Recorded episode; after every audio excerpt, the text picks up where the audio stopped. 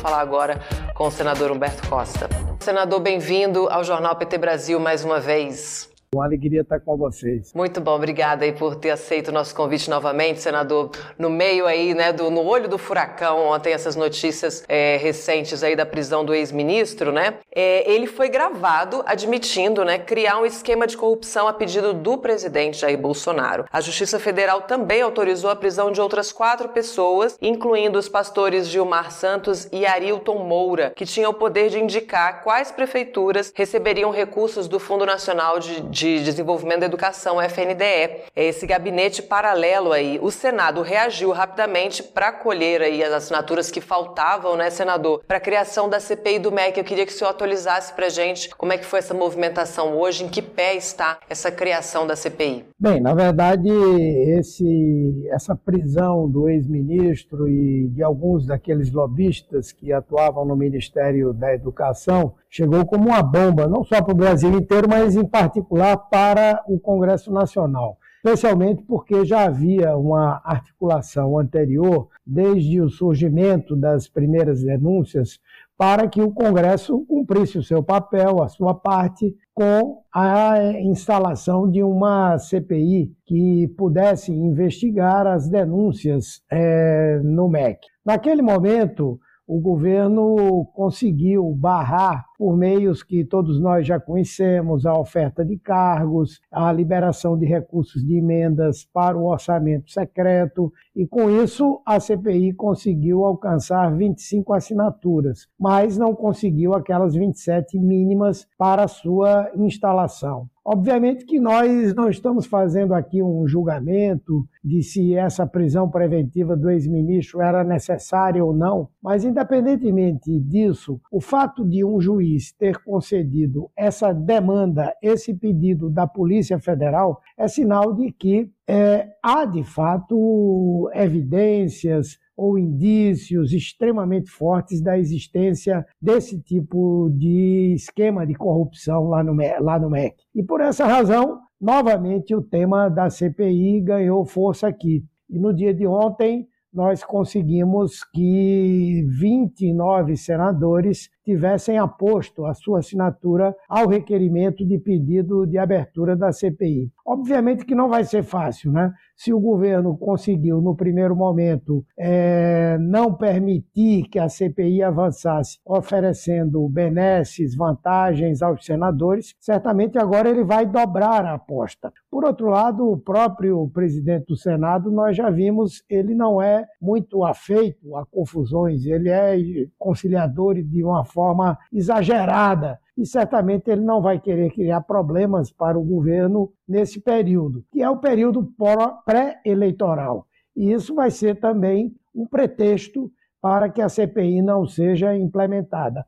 Porém, eu acho que a, pressão da opinião pública, a pressão dos senadores, a cobrança de que o Congresso Nacional cumpra o seu papel de fiscalizar as ações do Executivo quem sabe, podem garantir que a CPI aconteça e, se acontecer, mesmo que ela seja de curta duração, a julgar pelas insinuações que têm saído por parte dessas pessoas presas, com certeza haverá um comprometimento brutal do governo Bolsonaro e do próprio presidente da República diretamente. E num ano de eleição, né, a gente teve essa prisão, realmente isso vai causar aí uma pressão diferenciada, é, tanto da opinião pública quanto também a cobertura da, da imprensa, né, que está muito intensa em cima do tema. Qual a importância da instauração dessa CPI num momento como esse, senador? Bem, primeiro aquilo que eu falei, não é? A Constituição brasileira determina que um dos papéis do poder legislativo é fiscalizar as ações do poder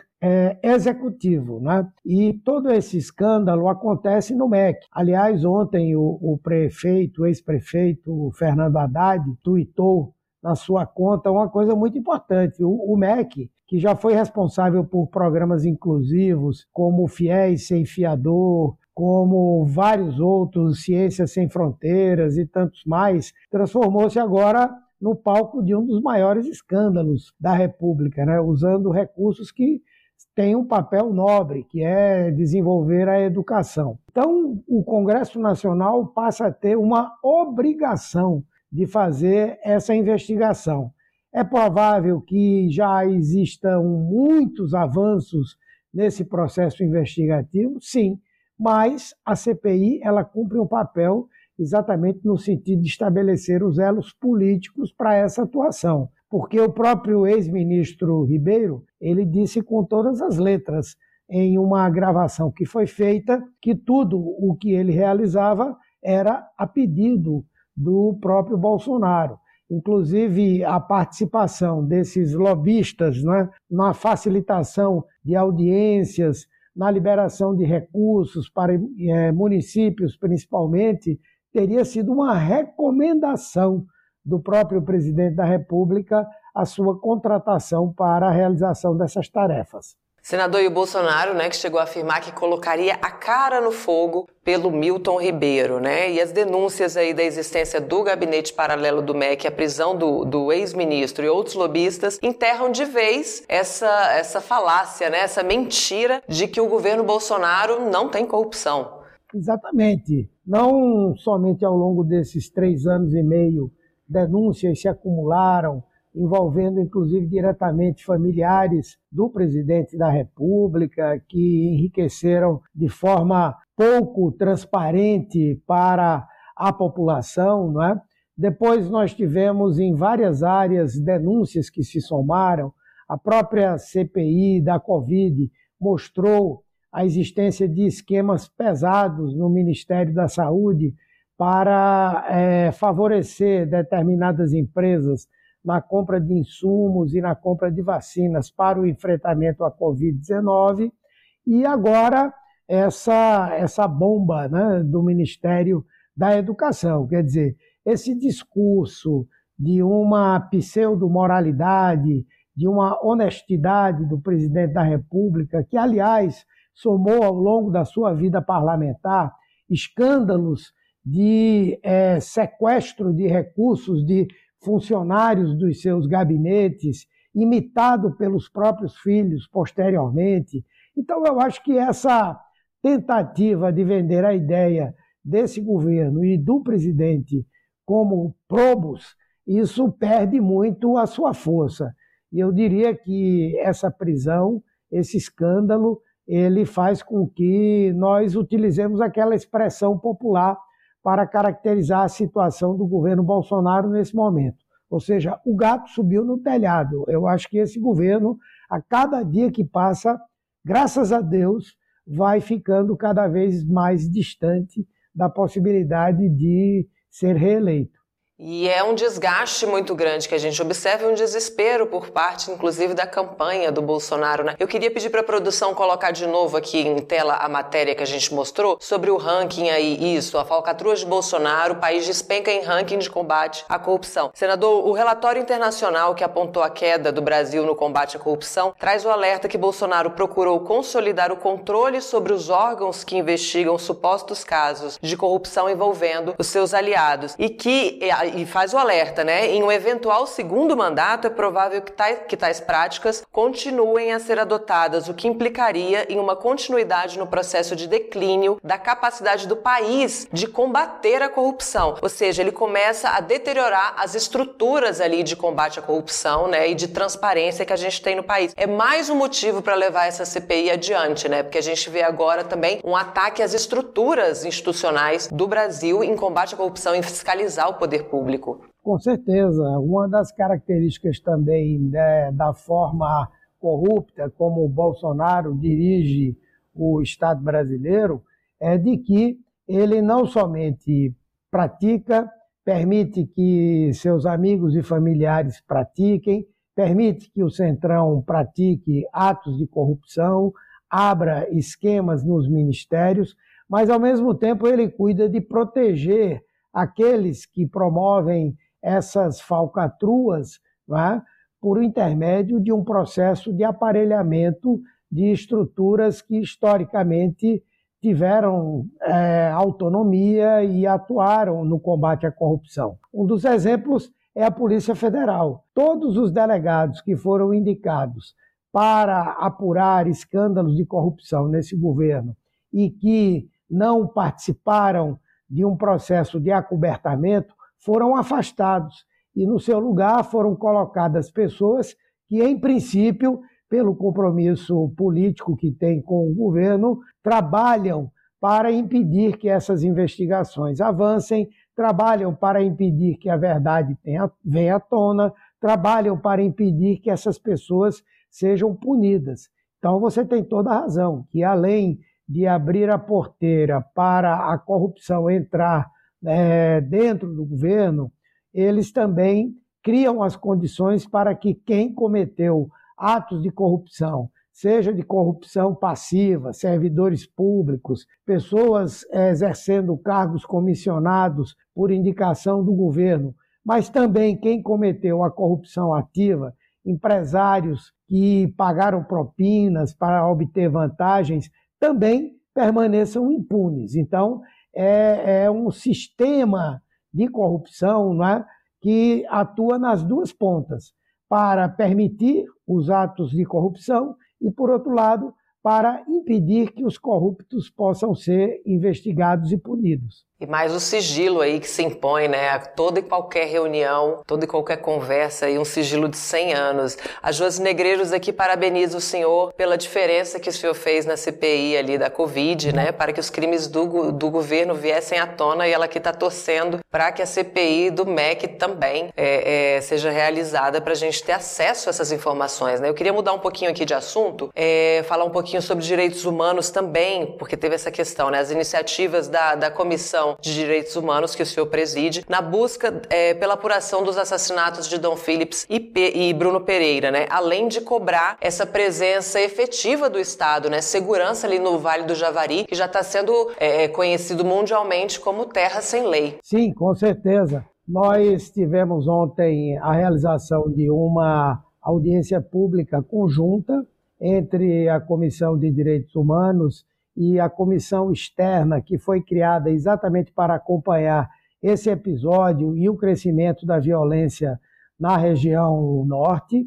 Essa audiência foi muito é, elucidativa, porque ela contou com a presença de representantes da Univaja, que é essa união que representa os povos indígenas da região do Vale, é, é, do, do Vale do Javari, e é, por essa audiência, nós tivemos conhecimento né, de que atuam na, naquela região de maneira associada um conjunto de sistemas, de organizações criminosas em diversas áreas, sendo que o mais importante é o tráfico transnacional de drogas, que envolve é, traficantes brasileiros, peruanos e colombianos, a droga que vai abastecer parte do Brasil, ela sai exatamente é, daquela região onde ela funciona como uma espécie de uh, espaço de armazenamento, depois vai para o Acre e se espalha para o resto do Brasil. Ao mesmo tempo, essa, esse narco negócio ele se espalha para outras atividades criminosas que utilizam, inclusive, a, o espaço das terras indígenas. Então, é a pesca ilegal, que é extremamente cara, portanto, exige financiadores de peso e que representam um faturamento importante para essa estrutura criminosa. É o roubo e o tráfico ilegal de madeiras, é também é, é, o garimpo ilegal, é a grilagem de terras. Então, é realmente uma terra sem lei. E veja que grande contradição. Quando a ex-primeira-ministra alemã Angela Merkel é, manifestou preocupação com o processo de devastação da Amazônia, quando o presidente da França, Emmanuel Macron, também é, falou sobre isso, Bolsonaro, os militares, o vice-presidente da República ficaram muito doídos, né? Dizendo que esses países estavam querendo ameaçar a soberania do Brasil e a nossa integridade territorial.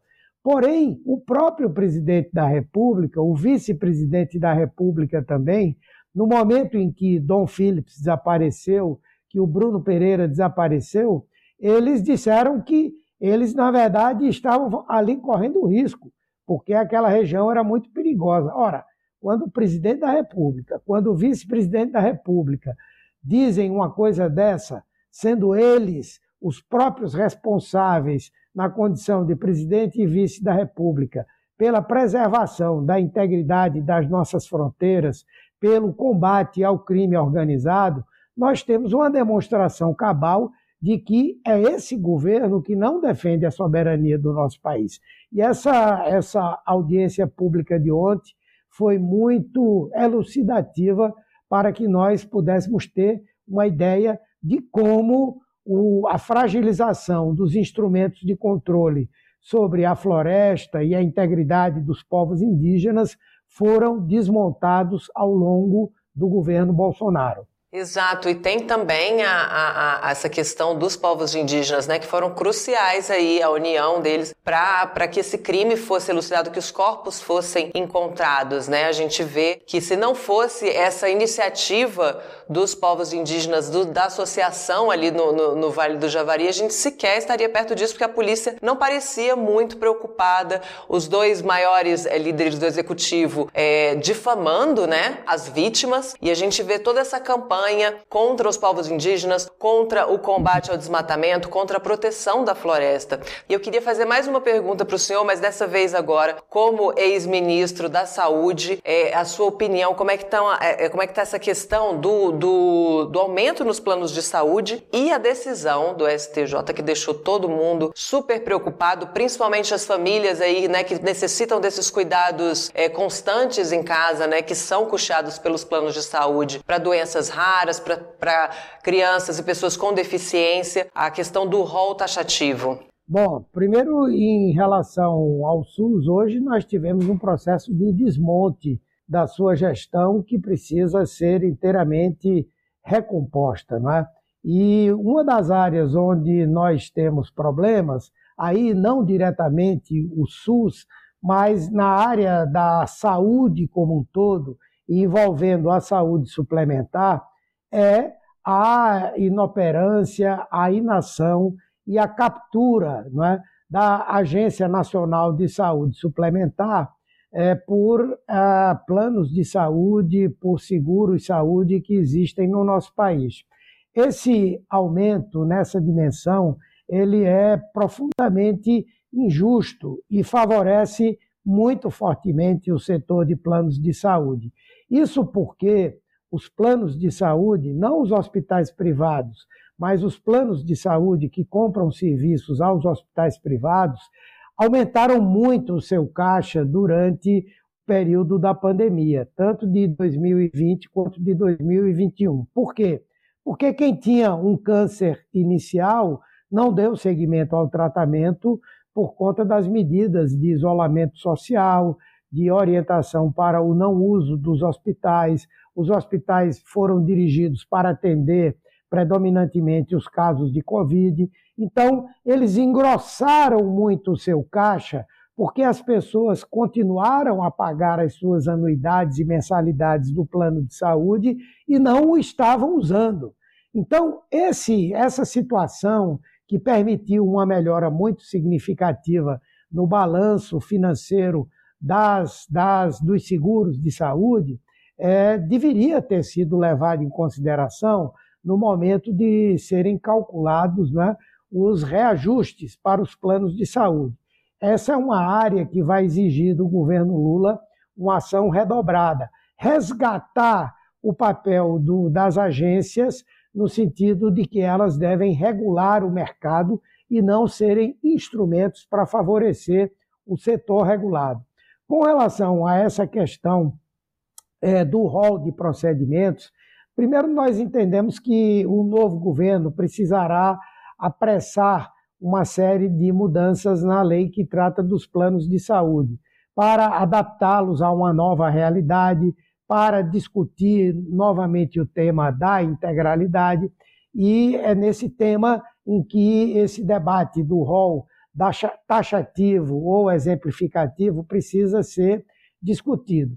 Eu acho que a decisão do, do STJ, nas condições em que ela foi tomada, ela termina favorecendo os planos de saúde e prejudicando os usuários de planos de saúde, que muitas vezes passam a vida inteira contribuindo, pagando a sua mensalidade, não é? e não fazendo o uso não é? regular dos serviços desses planos. Então, é algo que precisa ser revisto, é algo que precisa ser analisado. Também não se trata de é, quebrar economicamente, financeiramente os planos, mas de se buscar um meio termo onde se garanta que as pessoas possam ter acesso a todos os tratamentos, a todos os instrumentos de diagnóstico e, ao mesmo tempo, nós possamos ter a garantia da saúde financeira dos próprios planos, no sentido de que é, eles possam cumprir com essa sua responsabilidade, mas cumpri-la